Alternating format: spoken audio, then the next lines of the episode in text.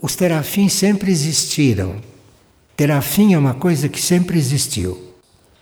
E no passado muito remoto, algum ser muito avançado, que poderia ser um extraterrestre encarnado aqui, porque os extraterrestres encarnavam aqui desde o início e cada um trazia o seu impulso e depois voltava para casa.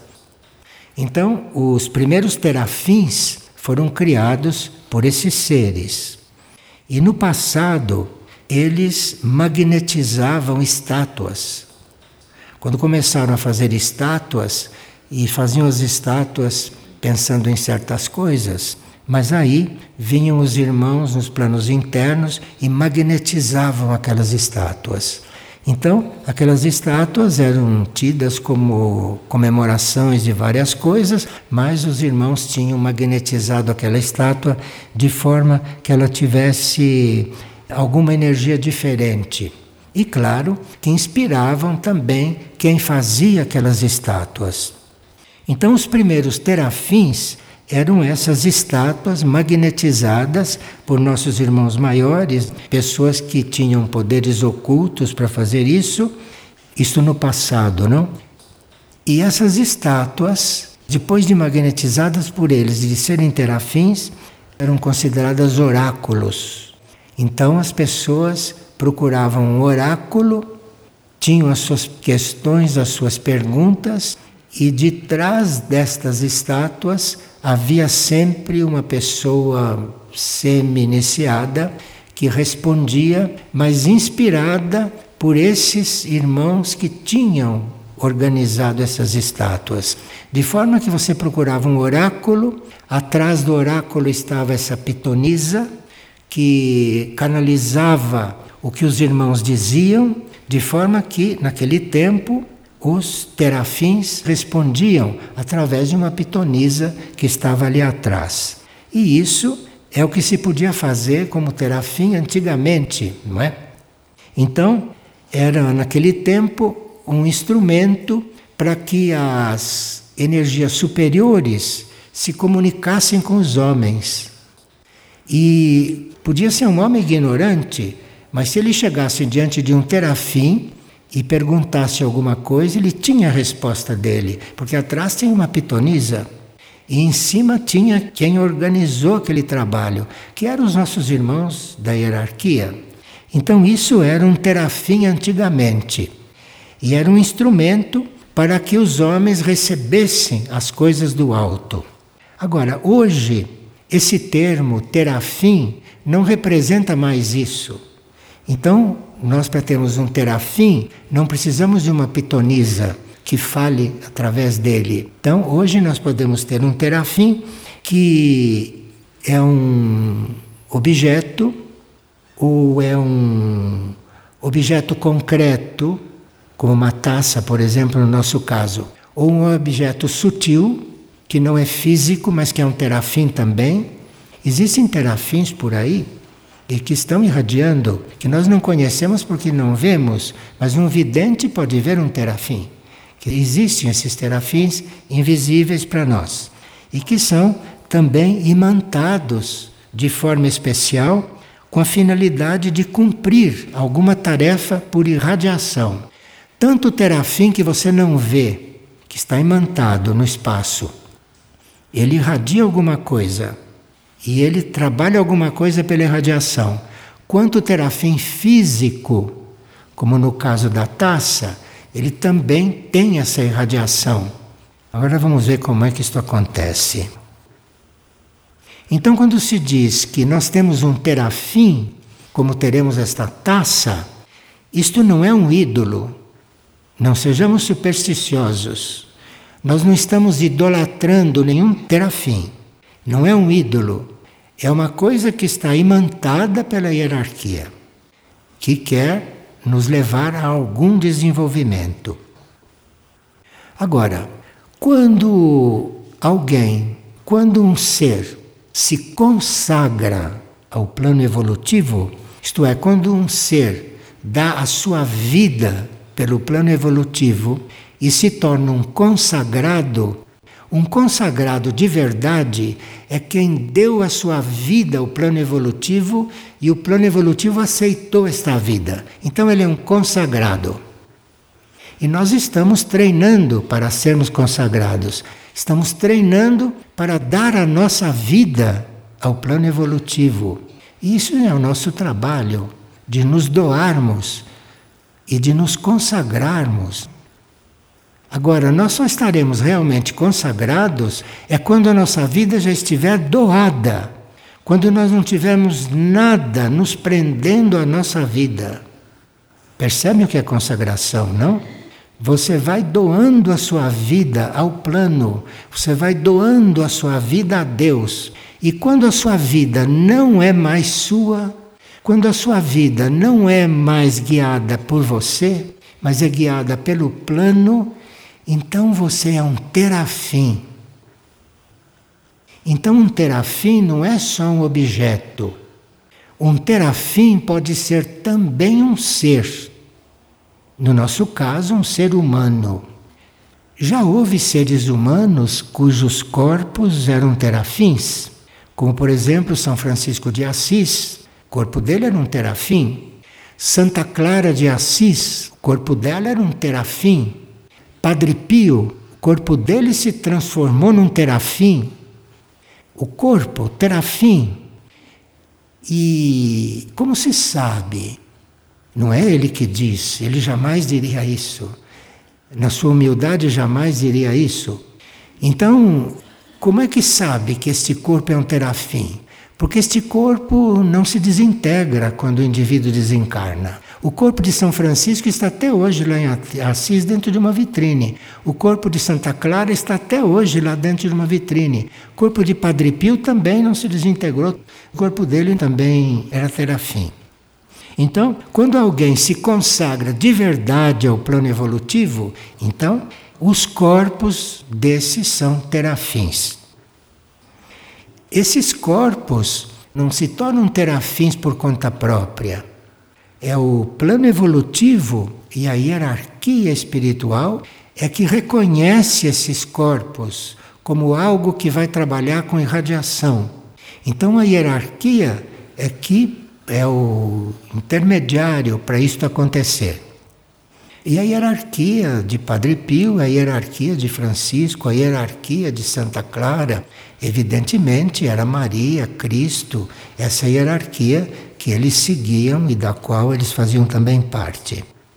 Então, essa hierarquia fazia com que esses corpos ficassem tão energizados e se tornaram um terafim tão potente que esses corpos podem trabalhar muito, evidentemente com uma alma evoluída ali dentro que sabe como manejá-los.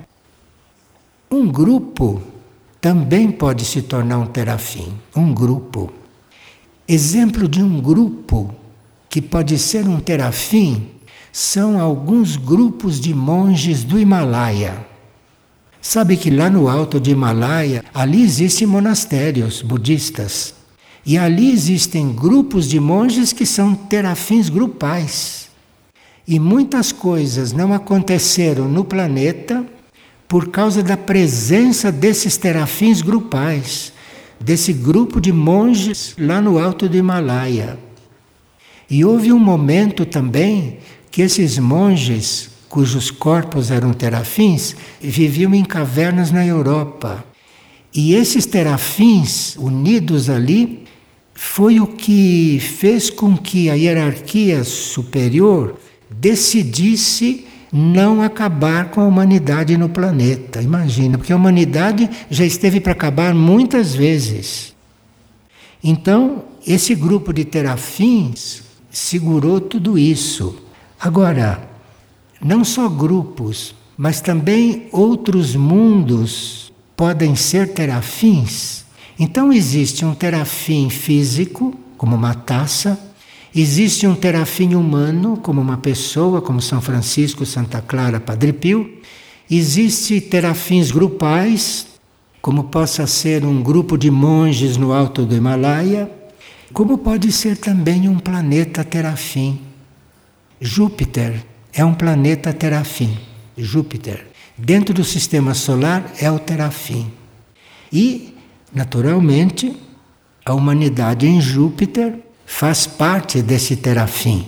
Tanto assim que certos membros da nossa hierarquia de hoje fizeram seus estágios em Júpiter antes de ser hierarquia aqui e mesmo depois que estavam no caminho para serem hierarquia aqui, foram fazer estágio em Júpiter, que é um terafim do sistema solar, e voltaram de Júpiter, então podem ser agora membros da hierarquia aqui.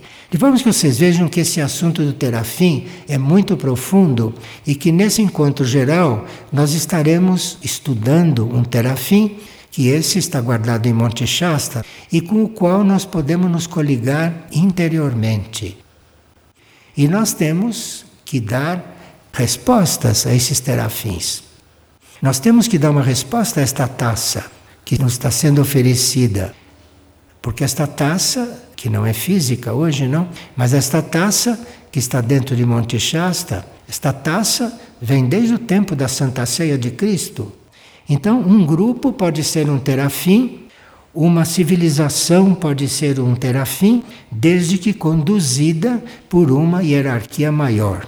É claro que Júpiter é um terafim planetário, útil para todo o sistema solar, mas Júpiter foi feito terafim por alguma estrela maior que nós não conhecemos, não? Tem sempre um ser maior, até chegar a Deus, até chegar ao único. O trabalho de radiação, a irradiação, é um trabalho de extrema importância. E nós teríamos que um dia perceber que o verdadeiro trabalho, o real trabalho que podemos fazer é o trabalho de radiação. O nosso trabalho é em muitos níveis, inclusive no nível da palavra, no nível da oração e tudo isso. Mas existe um trabalho muito mais elevado que é o trabalho da irradiação. E quando você entra no trabalho da irradiação, claro que você nunca vai ser um cálice como aquele que Jesus fez, mas você vai ser um, uma peça de irradiação.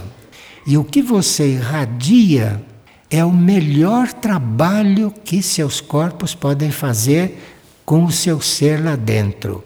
Quer dizer que um ser, uma mônada, uma consciência dentro de um corpo, se ela consegue fazer com que aquele corpo irradie alguma coisa, esse é o maior trabalho dela, maior trabalho dela. Por isso é que nos centros espirituais, quando são centros espirituais de verdade, se toma muito cuidado com a alimentação, se toma muito cuidado com o uso da palavra, se tem um cuidado extremo com tudo isso o tempo todo, porque senão esses corpos não se tornam terafins. Ficam coisas ambulantes, cheias de ideias por aí, mas que não irradiam coisa alguma, ou não irradiam aquilo que deviam estar irradiando. Nós não temos um, um resguardo suficiente para que os nossos corpos possam irradiar com facilidade, mesmo porque nem todas as almas estão para isso. Mas num centro espiritual, principalmente num centro espiritual onde há um monastério, devia haver um trabalho de intenção de se estar oferecendo como um trabalho de radiação. Para criar-se um terafim, é fundamental que o nosso ritmo de trabalho tenha uma precisão. Porque vamos ver o que é a taça, não é? e temos aí um terafim disponível, porque ele está lá em Monte Shasta, mas está disponível para o planeta e para outras coisas também. Mas, se nós quisermos entrar no caminho da nossa alma ou da nossa mônada, poder irradiar qualquer coisa dentro de nós de válido, é preciso que a gente organize um ritmo de trabalho. Sem isso, vai ser muito difícil ou impossível. Porque senão nós ficamos no campo da nossa energia pessoal, irradiamos aquilo que somos. E nós não estamos aqui para irradiar o que somos, porque o que somos já não sei se serve muito. Nós precisamos nos transformar e precisamos irradiar outra coisa. Isso seria um monastério aonde todos estão trabalhando a irradiação porque o monastério em si é um núcleo de luz, é uma irradiação, como eram aqueles que viveram nas cavernas, como são aqueles que estão lá no alto do Himalaia. Nós somos aprendizes de tudo isso, mas é bom que saibamos onde estamos para compreendermos onde temos que chegar. Não sei se nesta vida, mas pode ser. Se não for nesta vida, estamos nos preparando para alguma coisa, não? Porque a terra futura vem aí. E a terra futura não deve ser gente como nós. Terra futura deve ser gente que, no mínimo, irradie alguma coisa. Porque tem os outros reinos da natureza que dependem da nossa irradiação. Nós nem temos noção de nada disso.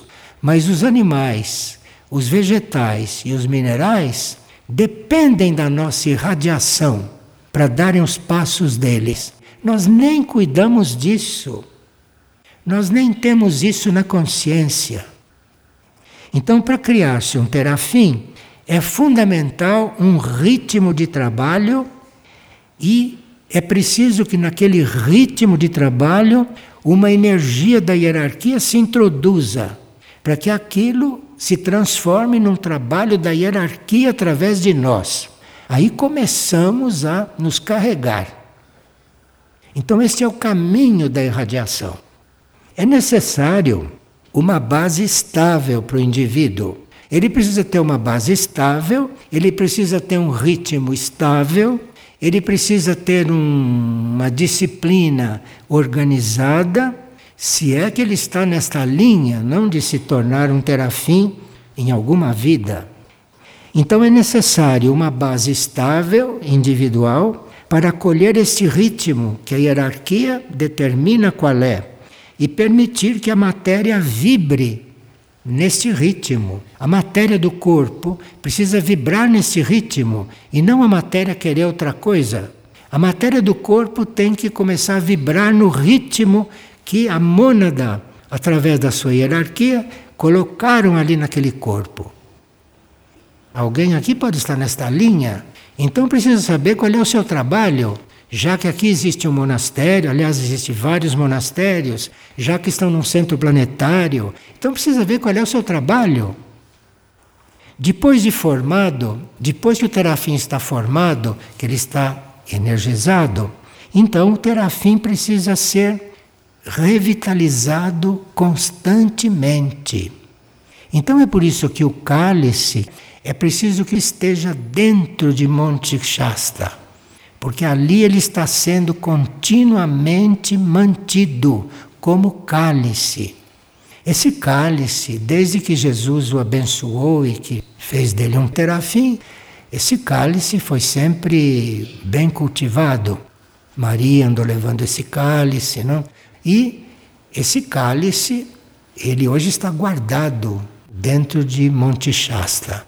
Eu não estou falando do cálice físico, estou falando do verdadeiro cálice, que é a essência daquele cálice que Jesus pegou.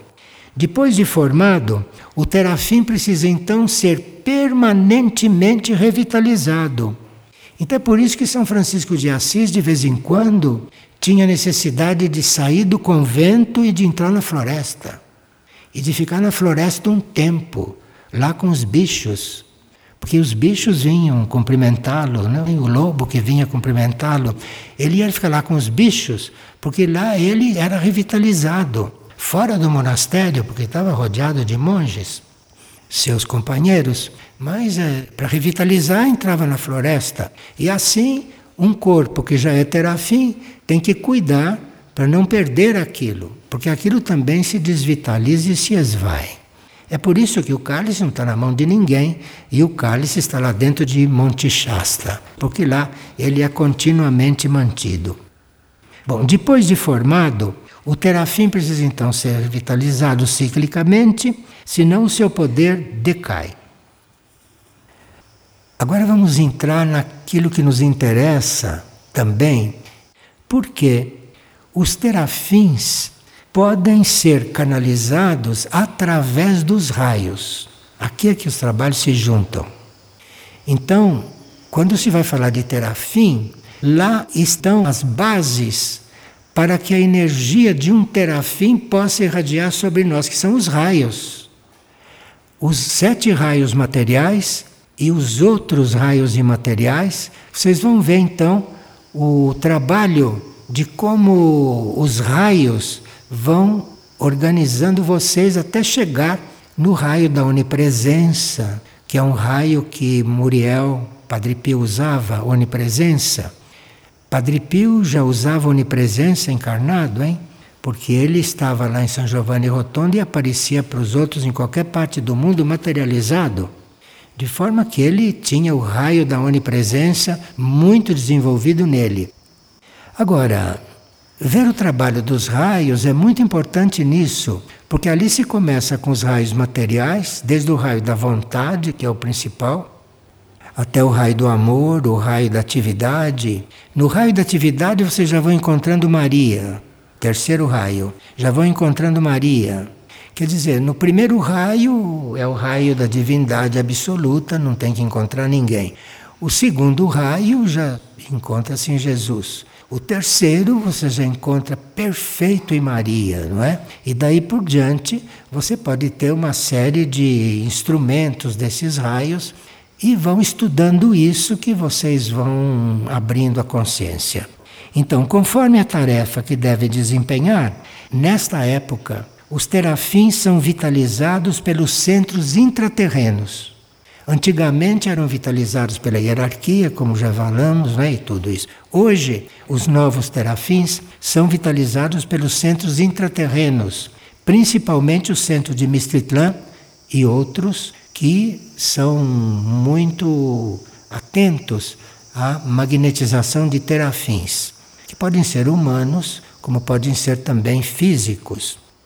E outros centros podem influir também, mas Mistritran é aquele, como centro intraterreno, pode vitalizar um terafim humano. Mas esses terafins, quando verdadeiros, se são humanos, permanecem desconhecidos. Nenhum terafim diz que ele é um terafim. Se ele disser isso, você já vê que é um impostor ou um coitado. Porque um terafim está calado. E ninguém sabe que aquilo é um terafim. De forma que não adianta alguém saber disso, sentir uns arrepios e dizer que é um terafim, porque aí não é mesmo. Não, é preciso porque nós lidamos com a superstição, né?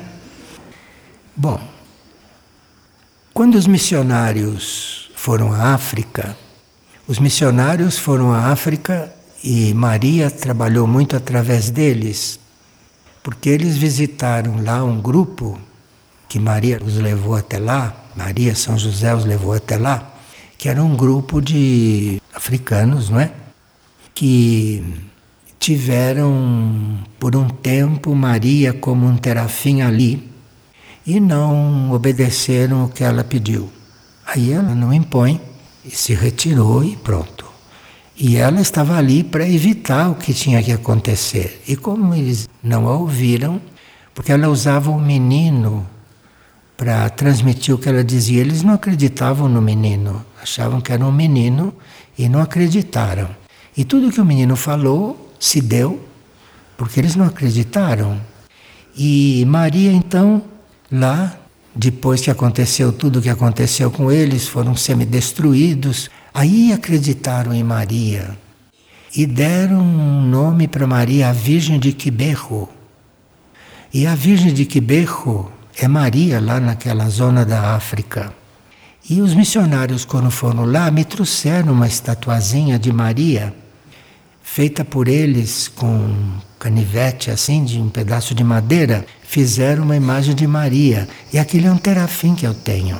Por isso que eu estou falando assim dos terafins com todo o coração, porque aquele terafim está lá na casa onde eu moro e evitou muita coisa. Então os terafins são instrumentos preciosos, mas o terafim até evita que certas pessoas chegam quando não devem chegar, sabe? É impressionante.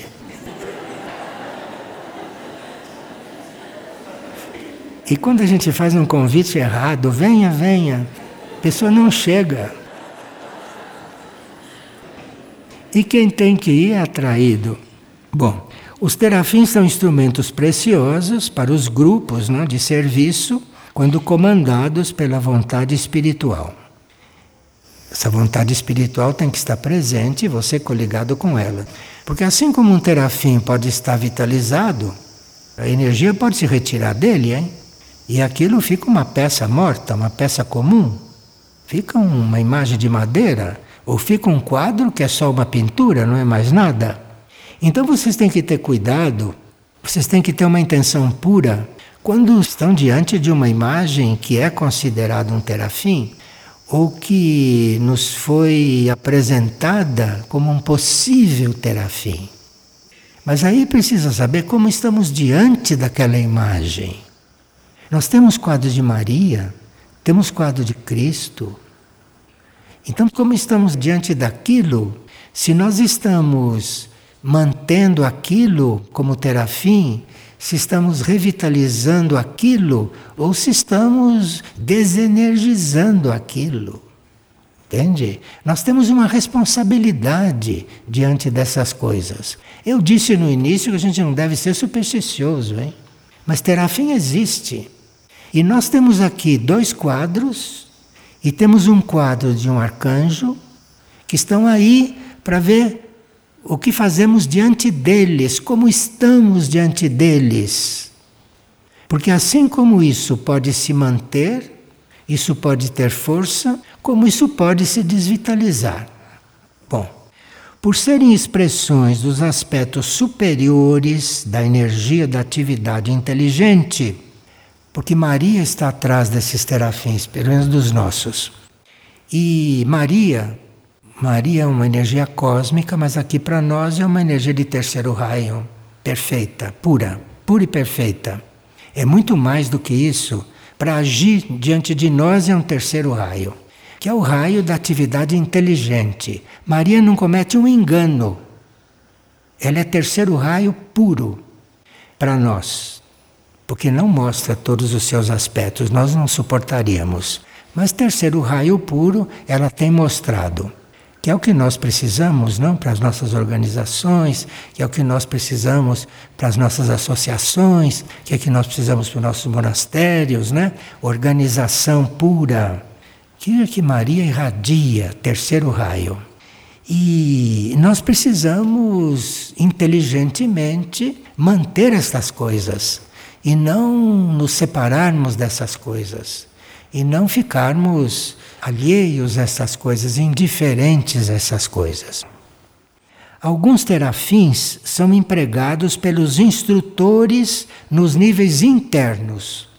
Bom, aqui nós temos os quadros Cristo Maria, que são possíveis terafins. Precisa ver como estamos diante deles, né? Se estamos diante deles com indiferença, aquilo é um quadro e pronto. Depende do trabalho que estamos fazendo. Então, os terafins são oferecidos e a gente precisa ver se entende, se compreende o que faz diante deles, se merecemos ou se aquilo é um quadro, como tem em tantos lugares quadros pendurados nas paredes. Então, aqui, esses são os terafins externos e concretos. Agora, a hierarquia não apresenta só isso para nós. Toda hierarquia tem os seus terafins que usa nos nossos planos internos. De forma que, se Maria nos apresenta esses quadros e esses quadros são possíveis terafins, no plano interno, o que será que ela está nos apresentando, não? O que será que ela está apresentando como terafim para nossa mônada, por exemplo? Não sabemos. Mas todo instrutor interno tem os seus terafins internos. Saber da existência dos terafins não deve ser estímulo à superstição. Isto é muito importante, muito importante. E conhecer as leis que regem a manifestação da vida e aprender a relacionar-se corretamente com a vida, isso é muito importante. Porque se você não se relaciona corretamente com a vida, você nunca pode perceber a vida de um terafim. Você, para perceber, que Maria está construindo um terafim interno para irradiar sobre você, você precisa estar organizado com a vida, senão você não percebe nada disso. você fica alheio a tudo isso e a hierarquia fica trabalhando naquela fé cósmica que eles têm, que sabe que todo o trabalho deles um dia florescerá, não é? Então, conhecer as leis que regem a manifestação da vida e aprender a se relacionar com estas leis é muito importante. Agora, você para lidar com os terafins nunca deve estar querendo lidar com forças materiais. Vê qual é o ponto sensível disso? O negócio de ficar fazendo assim com a mão para transformar aquilo em terafim, isso é uma coisa de, de ignorante, não é? É ignorante. Sim, você pode construir um amuleto, mas não pode construir um terafim. Um amuleto para pôr no pescoço de uma pessoa você pode, mas não um terafim. De forma que a hierarquia providencia isso e nós temos que estar harmonizado com a vida para perceber essas coisas. Porque isso são coisas que existem a partir do plano físico sutil. De forma que você tem que estar harmonizado com a vida você precisa estar ordenado em sua vida, precisa ter um ideal de ordem, um ideal de silêncio, que não quer dizer mutismo, mas quer dizer não falar o desnecessário, não gesticular o desnecessário. Quando você vê pessoas andando depressa por uma sala desordenadamente, sem alinhamento, vocês não imaginam que ruído aquilo faz nos planos internos. E aquilo afasta tudo que for tudo que for sutil que possa ser construído ali. Bom, hoje nós já cumprimos o que tínhamos que cumprir e depois nós com calma vamos voltando a esse assunto, porque um terafim não se constrói num dia. De forma que nós temos que ter essa noção e teremos que ver até que ponto está a nossa entrega de vida para ver se há condições de haver um, uma proposta de terapia grupal. Mas para isso precisa um grupo, um grupo unido espiritualmente, precisa um grupo unido diante de uma meta espiritual apresentada pelo plano. E nós temos condições para entrar nesse caminho. Agora, se vai haver um terafim grupal ou não, isso vai depender da nossa pureza de intenção, vai depender da nossa ausência de ambição. Ambição por essas coisas é o mesmo que rejeitar essas coisas. A evolução espiritual se afasta diante daquilo que ambiciona a evolução espiritual. A ambição de evolução espiritual afasta toda a energia espiritual. Então nós estamos já bastante avisados, porque não se sabe em que momentos a coisa vai ficar mais atuando, não? Então vamos estar preparados para alguma luz poder descer e nós podemos sair daqui com uma certa noção do que poderia ser um trabalho grupal evolutivo e não um trabalho grupal meramente espiritual aqui para a Terra, para o planeta, mas um trabalho que pudesse irradiar qualquer coisa, que pudesse ajudar no equilíbrio dos mares, no equilíbrio dos ares, no equilíbrio da humanidade. Isto tudo é um trabalho de irradiação, porque como disse Santa Teresa, só resta orar.